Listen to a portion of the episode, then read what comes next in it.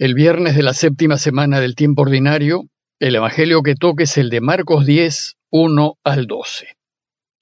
En aquel tiempo Jesús se marchó a Judea y a Transjordania, y otra vez se le fue reuniendo gente por el camino, y según su costumbre, les enseñaba. Se acercaron unos fariseos y le preguntaron para ponerlo a prueba, ¿le es lícito a un hombre divorciarse de su mujer? Él les replicó, ¿qué les ha mandado Moisés? Contestaron, Moisés permitió divorciarse dándole a la mujer un acta de repudio. Y Jesús les dijo, por su terquedad dejó escrito Moisés este precepto, pero al principio de la creación Dios los creó hombre y mujer, y por eso abandonará el hombre a su padre y a su madre, se unirá a su mujer, y serán los dos una sola carne. De modo que ya no son dos, sino una sola carne y lo que Dios ha unido, que no lo separe el hombre. En casa los discípulos volvieron a preguntarle sobre lo mismo, y él les dijo, Si uno se divorcia de su mujer y se casa con otra, comete adulterio contra la primera, y si ella se divorcia de su marido y se casa con otro, comete adulterio. El relato empieza diciéndonos que de nuevo la gente se fue reuniendo a su alrededor. Y cuando la gente venía donde Jesús, su costumbre era enseñarles. Esta vez su enseñanza es acerca del matrimonio y se inicia a partir de una pregunta. Dice el texto que se acercaron unos fariseos y para ponerlo a prueba le preguntaron si era lícito al marido separarse de su mujer. Los fariseos querían cerciorarse si Jesús enseñaba lo que enseñaba la ley, y lo que enseña la ley respecto al divorcio en Deuteronomio 24.1 es que si un hombre toma a una mujer y se casa con ella, y resulta que esta mujer no haya gracia a sus ojos porque descubre en ella algo que le desagrada, le redactará un acta de repudio, la pondrá en su mano y la despedirá de su casa, dando por finalizado el matrimonio. Y dado que era posible terminar con el matrimonio en cualquier momento, la usanza del pueblo fue recurrir al certificado de divorcio por cualquier motivo, molestia o incomodidad, por mínima que sea, que el hombre sintiese hacia su mujer. El poder del hombre era total, y si lo ejercía injustamente por capricho o simplemente porque ese día se levantó de mal humor, podía echar a su mujer de casa y arruinarle la vida, y la mujer solo debía acatar la decisión.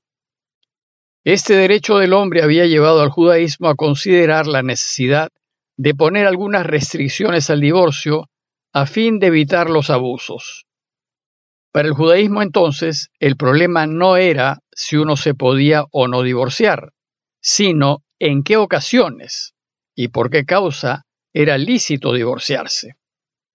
Sin embargo, la pregunta que le hacen a Jesús no es con qué razones o motivos uno se puede divorciar, sino si uno se puede o no se puede divorciar. La pregunta, por tanto, no surge de la problemática judía, sino de una preocupación cristiana.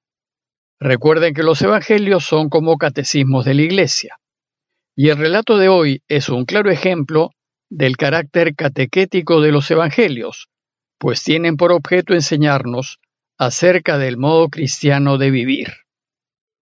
Como ser cristiano supone vivir de una manera totalmente nueva y distinta, en donde lo único que importa es Dios y su voluntad, la pregunta es saber si es voluntad de Dios que un matrimonio se termine, es decir, si es lícito al marido separarse de su mujer. Entonces Jesús, para enseñarnos parte del origen de la ley de Moisés, y pregunta, ¿qué les mandó Moisés? ¿Qué dice la ley que deben observar? Ellos respondieron, Moisés permitió escribir un certificado de divorcio y separarse de ella. Escuchada la respuesta, Jesús inicia su enseñanza diciéndoles, Moisés les dejó escrita esa norma por la incapacidad de ustedes para entender la voluntad de Dios. Para Jesús la norma del Deuteronomio fue sólo una concesión, un mal menor que permite la ley porque ustedes no entienden, pero ese no era el deseo de Dios. Y entonces pasa a enseñar a sus discípulos lo que Dios desea con respecto al matrimonio. Pues una cosa es cómo entienden los judíos el matrimonio y otra, cómo lo deben entender los cristianos, sus discípulos, aquellos que viven según su propuesta. Jesús les ha venido proponiendo una nueva manera de vivir, la manera cristiana de vivir. Y esta manera, que es la que nos lleva a Dios, es distinta a la que propone el mundo. Y Él espera que quienes lo sigan la practiquen. Jesús considera que sus discípulos están en capacidad de entender la voluntad de Dios en esta materia y pasa a enseñarles cómo deben ser las relaciones marido-mujer. Y su enseñanza parte desde el principio, desde los deseos que tuvo Dios al crearnos.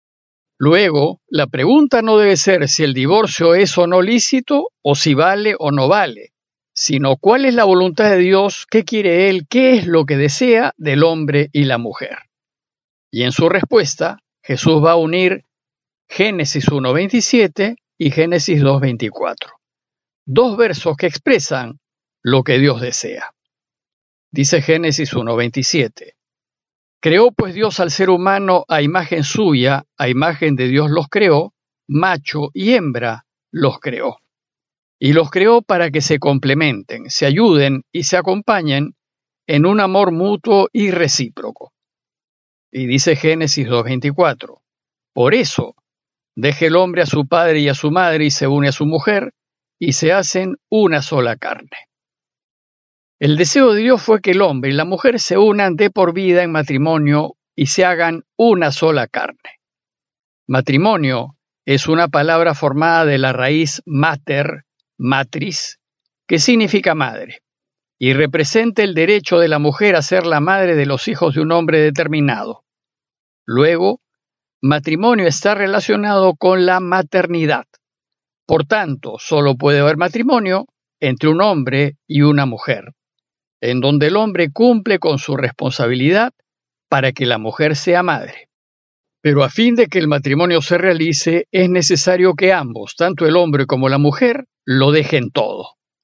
Si bien debido a la cultura machista del judaísmo el texto solo menciona al hombre, ambos deben dejarlo todo. Y la radicalidad de ese dejarlo todo equivale al dejarlo todo para seguir al Señor lo que significa cortar toda relación de dependencia con la familia de ambos. Las familias nunca deben meterse en un matrimonio, pues toda atadura o dependencia afectiva o económica va a impedir que el matrimonio se cristalice. Además dice que serán los dos uno solo, de manera que ya no son dos, sino uno solo. El matrimonio, por decisión libre del hombre y de la mujer, dan existencia a un nuevo ser, el matrimonio es una nueva existencia, una nueva creación en donde cada quien aporta su parte, así como la unión de los dos juegos de cromosomas que aportan los padres dan existencia a una nueva criatura. Y ser uno solo significa que el hombre mirará el mundo y el futuro a través de su mujer, y la mujer mirará el mundo y el futuro a través de su hombre, y serán el uno para el otro, de manera que tengan una misma mirada que se esfuercen por una misma causa y se orienten en una misma dirección. Entonces, cuando una pareja se atrae por amor y solo por amor, es Dios quien los une. Porque Dios es amor, y quien vive en el amor, vive en Dios. Por tanto, lo que Dios unió, que no lo separe el hombre. Y una vez atraídos por amor, el deseo de Dios es que vivan unidos en armonía y responsabilidad. Y cuando es así, los primeros beneficiados serán los hijos que traigan al mundo, pues vivirán en un ambiente positivo, crecerán sanos y crecerán bien. Pero la primera condición es que se quieran el uno al otro, con un amor puro y sin mezcla de interés alguno. De modo que se quieran en las buenas y en las malas, en los momentos de bonanza y en los de dificultad, cuando hay abundancia y cuando hay escasez, cuando hay salud y cuando alguno de ellos enferma, en tiempos de alegría y de tristezas. Y la segunda condición es que la decisión de casarse sea libre, sin presiones ni condiciones. En esa decisión no debe haber ni conveniencias, ni intereses, ni cálculos, ni obligaciones, como por ejemplo tener que casarse porque ella quedó embarazada. Además deben ser conscientes de los límites, defectos y virtudes de cada uno. Cuando se dan estas condiciones, la pareja se mantendrá unida, y Dios que los ha atraído estará en ellos y en medio de la familia que han formado, y nadie deberá separar esta unión. Sin embargo, para que el matrimonio funcione y sea feliz, se requiere de parejas maduras, que no solo se quieran mucho, sino que sepan lo que están haciendo y sean conscientes de la responsabilidad que están asumiendo. Para Jesús la palabra dada públicamente en el matrimonio, en donde la persona se compromete existencialmente con su pareja, es la que vale y la que sella esta unión. Y sus discípulos que deben ser íntegros deben ser absolutamente fieles a la palabra dada.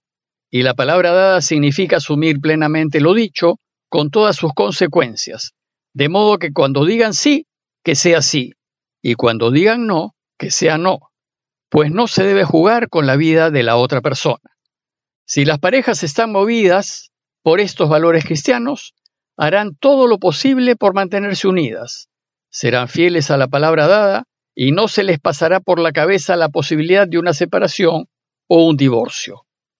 Pero proceder de esta manera supone que las parejas deben ser personas maduras y conscientes de la importancia de las decisiones que toman, y personas libres, sin intereses, ni presiones, ni condiciones, solamente movidas por la recta intención, que en este caso debe ser un verdadero y puro amor por su pareja, y comprometidas a caminar juntos el camino que propone Jesús.